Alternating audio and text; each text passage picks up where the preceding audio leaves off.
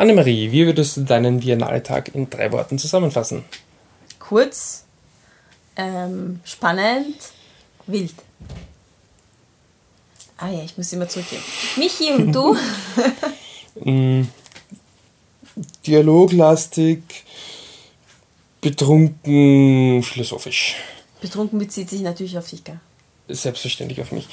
Wir sind Fliptrack.com, der österreichische Filmpodcast, um Gottes Willen. Ist schon der zweite Podcast in Folge. Der Arabian Nights Podcast hat uns ein bisschen, ja, verstört. Ähm, ja, fliptruck.com, das war wieder nicht schön ausgesprochen, der österreichische Filmpodcast. Mein Name ist Michael Leitner, bei mir ist wie immer bezaubernde Genie. Auch bekannt als Annemarie Darok. Wir haben seit fünf Jahren ein gemeinsames Leben und jetzt auch einen gemeinsamen Podcast, in dem wir euch über die Biennale up to date halten. Ich glaube, so flüssig habe ich das noch nie rausgebracht. Beautiful. Und wir haben ein kleines, aber feines Programm mit zwei Filme aus Asien und zwar zum einen der südkoreanische Film Igamoin Matko Goitaneun Doilida oder auch Right Now Wrong Then und den japanischen Film Kiseichu bzw. Parasite Part 1. Den ersten Film werde ich besprechen, den zweiten die Anne. Wir waren nämlich nicht gemeinsam im Kino. Und bevor wir damit anfangen, noch ein ganz kurzes Kommentar von mir zu Christmas Again. Warum nur ganz kurz? Weil es im letzten Podcast, den der Wolfgang und der Pater gemeinsam gemacht haben, eine ja, ausführlichere Kritik von Wolfgang gibt. So ausführlich ist sie auch nicht, aber da kann ich mich eigentlich gleich dranhängen. Die ist deswegen nicht ausführlich, weil der Film das nicht verlangt. Der probiert nicht viel und macht nicht viel und ja, gibt mir nicht viel. Ich kann mich eigentlich, soweit ich mich erinnern kann, mit der Review angehört von Wolfgang, glaube ich, vollinhaltlich anschließen. Wüsste jetzt nichts, wo ich widersprochen hätte. Und damit, glaube ich, kann man das auch abhaken einer der Filme auf die Biennale, die mir nicht gefallen haben. Ganz schlicht und ergreifend. Gut, dann kommen wir zum ersten echten Film quasi im Podcast. Das ist Yigoy Moin Matko Goita Neon Dai Lida oder Right Now Wrong Then. Das ist ein südkoreanischer Film von Regisseur Hong Sang-so. Es geht um einen Regisseur, also nicht um, nicht um den Hong Sang-so, sondern um einen quasi fiktiven Regisseur und er hat eine Filmvorführung mit einer Art QA nachher und landet, also fährt dafür oder reist dafür in eine Stadt, landet dort aber zu früh, hat sich im, im Kalender verschaut und hat quasi einen Tag, den er sozusagen ja, verschwenden muss. Und dabei lernt er eine junge Frau kennen, die ist doch, also ich weiß nicht, wie alt die Protagonisten sind. Sie, würde ich sagen, ist in ihren 20ern irgendwo und er vielleicht 30ern. Ich glaube, dass er ein bisschen älter ist als sie. Und ja, und er lernt sie halt zufällig kennen und sie ist auch Künstlerin, sie malt nämlich und so plaudern und ja, flirten ein bisschen und dann geht der Abend in eine gewisse Richtung, also geht nicht ganz so gut aus und dann ist es im Prinzip hat er dann noch das QA, dann ist der Film vorbei und dann kommt dasselbe quasi noch einmal, nur dass sich das Ganze diesmal leicht abändert. Das heißt, die Dialoge entfalten sich ein bisschen anders und dann geht das Ganze eigentlich, obwohl die Schauplätze die gleichen bleiben, in eine ganz andere Richtung. Ich habe schon, glaube ich, ich habe dialoglastig gesagt, ja, genau. oder ja, ganz bewusst. Also der Film erinnert da ein bisschen an, oh Mann, Before Sunrise oder Before Sunset vor allem an diese beiden Filme, weil halt wirklich diese Liebesgeschichte, Liebesgeschichte ist ein Stretch, aber diese Geschichte dieser zwei Menschen halt wirklich ganz stark über den Dialog definiert. Und was halt so die Idee ist, also der, ja, ich meine, will jetzt nicht zu viel spoilern, aber der erste Film, also das sind, wie gesagt, das ist wirklich zweimal dasselbe. Aber der erste Teil des Filmes, als das Ganze zum ersten Mal passiert, da gibt es einen, einen Satz, also die, die Frau ist eben, wie gesagt, eine Malerin und der Regisseur besucht sie oder geht mit ihr in, in ihr Atelier und er hat ein, sieht ein Bild von ihr und dann beschreibt er das mit einem ist nicht tollen Kompliment. Ja, der ist, sie ist offensichtlich auf der, auf der Suche, auf einer Reise und auf dieser Reise nimmt sie allerhand Erfahrungen mit und gibt dann ein total schwülstiges tolles Kompliment und dann später gibt es ein Abendessen mit Freunden und dann macht dann, dann sagt eben die Künstlerin, ja, er hat mir so ein schönes Kompliment über die Bilder gemacht und dann fragen sie, ja, war es leicht und er erzählt das nochmal und dann sagt die eine, weil sie ein großer Fan vom Regisseur ist, ah, also genau das, was sie immer über ihre Filme sagen und so fliegt halt irgendwie auf, dass er eigentlich ein bisschen ein Frauenheld ist und eigentlich vielleicht nicht ganz so viel wollte. Und die zweiten, der zweiten Geschichte macht er dieses Kompliment nicht, sondern er sagt quasi eine ehrliche Meinung. Und so ist es halt, also den, den Plot habe ich deswegen jetzt so detailliert dargestellt, weil es eben wirklich auch irgendwie der Punkt des Ganzen ist, dass es eben ja eine Distanz eingeht zu solchen Begriffen wie Schicksal, aber jetzt gar nicht, dass man sagt, ja, die sind nicht füreinander bestimmt oder sind füreinander bestimmt, ist ein Blödsinn, sondern es geht eigentlich viel feinere Nuancen. Das heißt, dass wenn eine gewisse Situation entsteht, dass sie einfach auf verschiedene Arten ablaufen kann und dass es dann einfach ja ganz, ganz unterschiedliche Folgewirkungen haben kann und dass man vielleicht auch ja, so gewissermaßen vielleicht äh, reflektieren sollte, wenn man gewisse Situationen kommt, ob jetzt quasi wirklich das, das zwischenmenschliche Konstrukt gar nicht passt oder ob es vielleicht auch nur Details waren. Und ja, ich fand es einfach irrsinnig interessant und, und, und nett, also abgesehen von diesen philosophischen Überlegungen, wie eben wirklich kleine Veränderungen in, in, in der Wortwahl und so dann eben alles umschmeißen können, was eigentlich noch immer dasselbe ist fand ich es einfach auch lustig. Also der Film ist wirklich ziemlich witzig. Also der, der Regisseur betrinkt sich doch dann auch ziemlich. Im, und das im ersten Film auch so, hm, und im zweiten Film ist es dann ziemlich extrem. Und auch die Dialoge zwischen den beiden sind immer so ein bisschen humorvoll und ähm, ja, macht einfach die, die Stimmung, die Tonart von dem Film irrsinnig. Und ich glaube, es ist auch einfach ein, ein positives Zeichen, wenn auch wenn es, wie gesagt, das Ganze in eine andere Richtung geht, die Szenerien bleiben dieselbe, die Szenen sind eigentlich ziemlich dieselben. Wie gesagt, erst gegen Ende splitten sich sich dann wirklich auf, also bis zu einem gewissen Punkt, würde ich schon sagen, in jeder Geschichte 15, 20 Minuten bleiben sie wirklich relativ gleich. Und wenn man eben diese Geschichte mit ganz leicht veränderten Vorzeichen oder ganz leicht veränderten Dialogen sich wirklich gerne zweimal anschaut, dann heißt es auch was darüber, dass der Film es wirklich schafft, unterhalten zu sein. Und ich, ja, ich jetzt äh, eigentlich überrascht, wie positiv ich bin, aber hat mir wirklich gut gefallen. Es ist jetzt mich nicht umgeworfen oder irgendwas, aber war wirklich nett zum Anschauen und hat eben wirklich auch nette philosophische, würde ich sagen, Überlegungen eben darüber, wie, wie unterschiedlich eigentlich dieselbe Situation ablaufen kann. Und irgendwie so, ich, für mich, ich weiß nicht, was die Message ist, aber für mich war es irgendwie so ein, ja, man kann einer zwischenmenschlichen Beziehung auch mal eine zweite Chance geben. Vielleicht ist beim ersten Mal auch einfach nur ein bisschen was schief gegangen. Ja, ich glaube, vieles schief geht auch in dem Film, den die Annemarie jetzt mit uns teilen wird. Ja. Kiseichu von Yamasaki Taka, Takashi. Ähm, ein, ein, eine ähm, Anime-Adaption. Also nicht Adaption, wie ist das? Na, hilf's mal. Adaption. Doch, ja, Adaption. Nein. Doch, doch, ja. Äh, nein, gar nicht Anime, sorry, Manga. Ähm, äh, anscheinend ein Manga-Hit, wie, wie das Biennale-Heft äh, uns sagt. Ähm, ja, worum geht's? Alien-Invasion ähm, aus ja, also ist ein japanischer Film, sage ich mal dazu. Ähm, es ist eine Alien-Invasion, aber jetzt nicht so was Großes vorstellen. Es ist eher sehr in kleinen Rahmen. Das ist auch kein Spoiler, weil das ist einfach die erste Minute. Äh, das ist kein Spoiler. Also eine sehr kleine Alien-Invasion, kleine Parasiten. Äh, was sagt das? sagt man das auf Deutsch schon? Parasiten, ja. oder? Das klang so komisch gerade.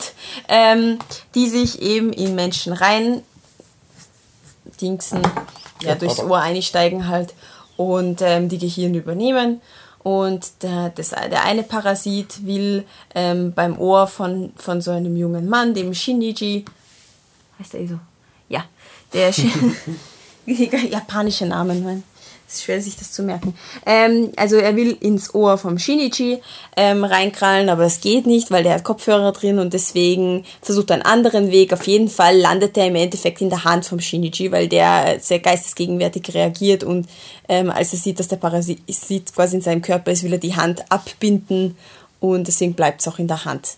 Und ja, in dem, ich fand im Biennale-Heft ähm, kommt es so rüber, als würde er jetzt allerlei Schabernack machen, die Hand, also so steht was vom Busengrapschen und so. Klingt ein bisschen nach Trash. Es klingt, es klingt nach Trash und man könnte es jetzt im europäischen Sinne schon für also der ganze Film könnte im europäischen Sinne Trash sein, aber wenn man japanische Filme ein bisschen kennt, auch verschiedene und ähm, auch diese sehr übertriebenen Filme, dann ähm, dann könnt, könnte ich sagen, dass das eher nicht Trash ist, sondern es ist alles in allem, um das jetzt vorwegzunehmen, ein japanischer Superheldenfilm.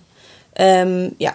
Und diese Hand macht nicht sehr viel Schabernack. Diese Hand ist eher ein sehr intelligentes ähm, Alien, das sehr viel über die, über die menschliche Natur und über die Welt lernen möchte. Und was es eigentlich auf der Erde will, das hm, weiß er selber gar nicht. Er will halt die Menschen irgendwie studieren.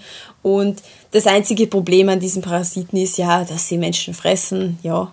Und also die anderen haben es zusammengebracht, die, die anderen Parasiten bringen es zusammen, Menschen zu fressen, aber die, die Hand halt nicht, weil, weil es eben keine Powers hat, dadurch, dass sie nicht ins Hirn reingekommen ist. Und so muss ich so gut wie möglich mit dem Shiniji halt anfreunden, weil es über dessen, über seinen Blutkreislauf eben lebt und der doch ein bisschen Kontrolle doch weiterhin über seinen Körper hat.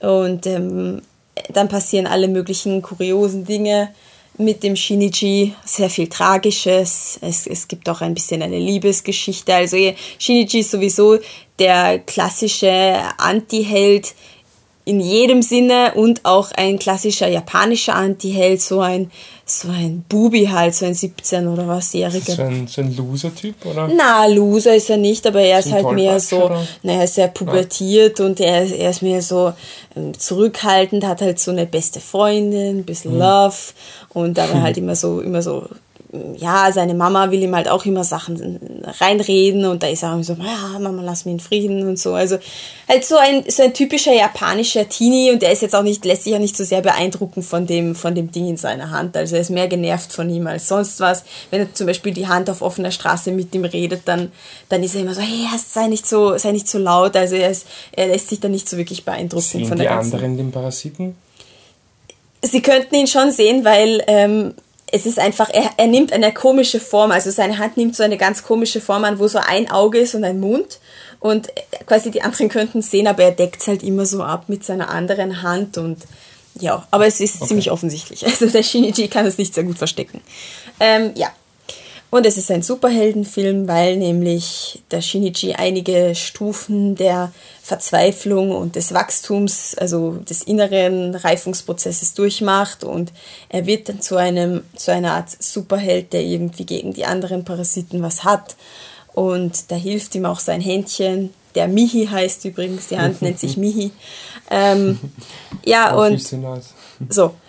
Im Endeffekt finde ich den Film voll cool. Da steht eigentlich Migi ist das ein Fehler im Heft? Nein, äh, man schreibt es Migi, aber man sagt Mihi. Okay. Ähm, bitte. Es gibt im Film kommt so eine Szene, wo, wo der eine nennt ihn Migi und der beschwert sich voll darüber. Nein, Mihi. Ah ja, also, das bin dann ich, ja, ne? Genau.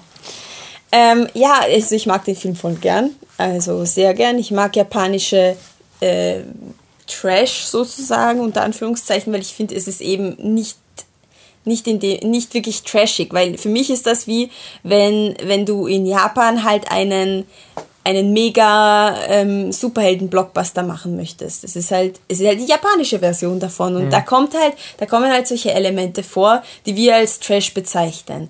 Parasit, Parasiten, die Menschen essen und ähm, ganz viel Blut und ganz komische Kampfszenen. Also das ist so, aber das ist sehr kulturell bedingt. Und es ist trotzdem quasi, der Film nimmt sich gewissermaßen schon ernst als Superheldenfilm. Also es, es, es, zieht sich nicht ganz so durch den Kakao. Und das ist eigentlich ganz, ganz cool. Es ist irgendwie so eine große japanische Produktion. Irgendwie Marvel-Äquivalent ist es nicht, aber es ist schon sehr, sehr episch. Und wir haben auch den Trailer zum nächsten Teil gesehen und der ist auch echt, also der schaut aus, puh, da wird noch einiges passieren.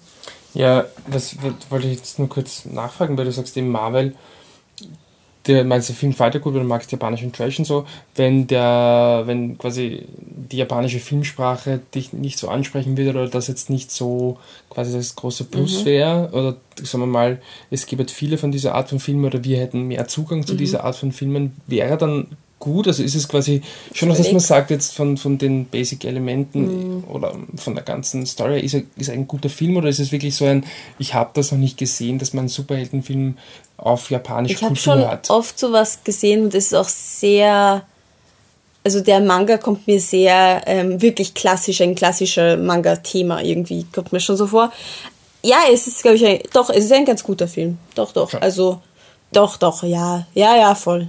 Voll. Also die Figuren sind ganz, sind, sind cool äh, und lustig. Es ist, es ist sehr lustig. Mhm. Ähm, die, die, die Alien-Hand ist voll cool. Und das Ganze hat einen Bogen. Äh, auch natürlich Höhepunkte, Tiefpunkte, äh, eine klassische Neuerweckungsszene von einer Figur. Also es ist so klassisch, ja, das habe ich schon öfters in so japanischen Filmen, dass sich einer über sich hinauswächst. Mhm. Ja, also ich, ich finde, ich find, er ist schon gut. Und er könnte auch Leuten, Leuten gefallen, die ähm, sowas noch nicht gesehen haben, aber die müssen sich halt ein bisschen darauf vorbereiten, dass es eben sehr blutig ist und sehr, sehr direkt, was, was so diese blutigen Sachen halt angeht. Ähm, auch einfach die Szenen sind nicht subtil, es ist nichts Subtiles dran. Und damit muss man halt umgehen können.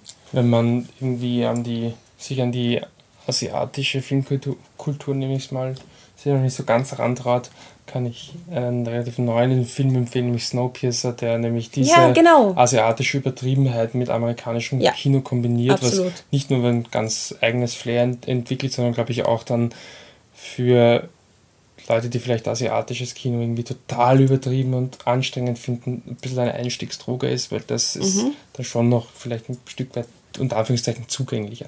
Zugänglich einfach ja. nur unsere persönlichen. Und dann könnte man sich schon, glaube ich, den langsam anschauen, weil, weil der zwar schon sehr asiatisch, also sehr japanisch ist mit der ganzen Übertriebenheit, aber gleichzeitig von, von der Filmstruktur her ist es schon so, wie man auch, wie man auch westliche Filme sozusagen gewohnt ist. Also ähm, von der Erzählung her gibt es auch japanische Filme, die halt, die solche Assoziationssprünge machen, andauernd irgendwelche weirde Musik spielen und hm einfach wo so Schnelligkeit ist auch so ein Ding von von von so, solchen asiatischen mhm. Filmen, das halt ja. er ist sehr ja. schnell, aber nicht so schnell wie andere und deswegen kann man ihm auch sehr gut folgen. Also er hat schon quasi auch westliche Elemente in sich von der Erzählstruktur und so. Also er ist auch eine Art Einsteigerfilm, wenn auch schon ein bisschen wilder als andere. Okay, ähm, hast du noch was zu sagen? Sonst, also möchtest du noch was anmerken? Nein, ich bin Weil sonst würde ich noch kurz sagen, weil ich es gerade lese, dass der Manga mhm. von Iwaki Hitoshi ist und ja, das nur so, falls das jemand lesen möchte. Mhm. Ja. Also ich bin gehypt auf jeden Fall auf den zweiten Teil. Also ich will ihn auf jeden Fall sehen. Dann auch auf die Finale. Ja, irgendwo ich fürchte, das ist keine Art von nee. Film, die regulär bei uns ins Kino kommt. Uhu. Und ansonsten geht sicherlich irgendein Japan-Import mit englischen Untertiteln. Voll. Ja, das war's dann soweit. Wir sind erreichbar auf unserer Homepage fliptruck.com. Da findet ihr alle Viennale Podcasts. Wir sind mittlerweile relativ klar im zweistelligen Bereich. Facebook.com slash flipthetruck. Da findet ihr auch alles, ganz ja up to date gehalten werden. Und dann gibt es natürlich die Möglichkeit, mit uns direkt in Kontakt zu treten. Und wenn wir der Annemarie, ja, was weiß ich, jetzt immer mal ein bisschen positiver, wenn man der Annemarie japanische Superheldenfilme empfehlen möchte, ja. wie kann man das machen? Ähm, auf Twitter unter Viennese Cat, das ist Wiener Katze auf Englisch. Und wenn man dem Michi sagen möchte, dass er eigentlich Mihi heißt und ein Alien ist, dann macht er das auch auf Twitter bei hipstersaurier. Und der Vollständigkeit halber, wir haben noch mehr Twitter-Accounts im Team. Das sind zum einen der Patrick at Existent Coffee, der Wolfgang als @dancing_robot und dann haben wir noch einen offiziellen Twitter-Account und das ist dann @fliptruck mit Unterstrichen. Und in der größten Hoffnung, nichts vergessen zu haben, bitte ich die Anne um ein Schlusswort zu diesem kurzen, aber aufgrund der Arabian Nights, des Arabian Nights Katers trotzdem anstrengenden Biennale-Tags. Ich hatte einen Marvel-Moment heute. Ähm, nachdem wir, ich habe all die ganzen Credits von Kiseichu äh, gewartet, weil ich klatschen wollte. Und danach kam der Trailer. Und ja. das war, das war ein gutes Gefühl. Ja. Szene. ja, genau. Ja. Marvel wäre stolz. So ist es. Avengers Assemble. Na gut, dann. Tschüss. Tschüss.